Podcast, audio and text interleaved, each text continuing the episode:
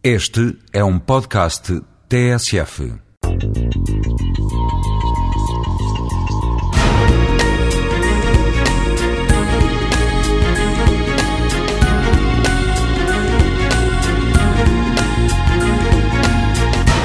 Einstein, certamente que é um, dos grandes gênios da humanidade.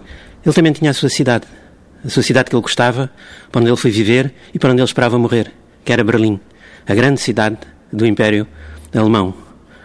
Só que ele, e muito antes das outras pessoas, começou a perceber que a sua cidade estava doente, que o ovo maldito da serpente nas ruas mais escuras estava a germinar.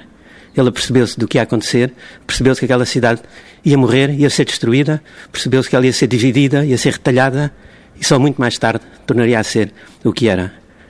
Ele, de facto, Einstein, tinha entretanto percebido que havia outras grandes cidades no mundo mais livre, que era na América, quer do lado ocidental, quer do lado oriental. Ele foi encontrar Nova York de um lado, São Francisco do outro, cidades que o acolheram entusiasticamente quando ele foi à América. E foi aí que ele percebeu que tinha que abandonar a sua cidade querida, que era Berlim, e, e teve que fazer a troca pela América. Mas o gênio precisava de continuar, precisava de sobreviver, e ele teve a clarividência de se antecipar a, a muitos. Poucas semanas antes dos nazis subirem ao poder, ele deixou a Alemanha, deixou Berlim, para nunca mais lá voltar.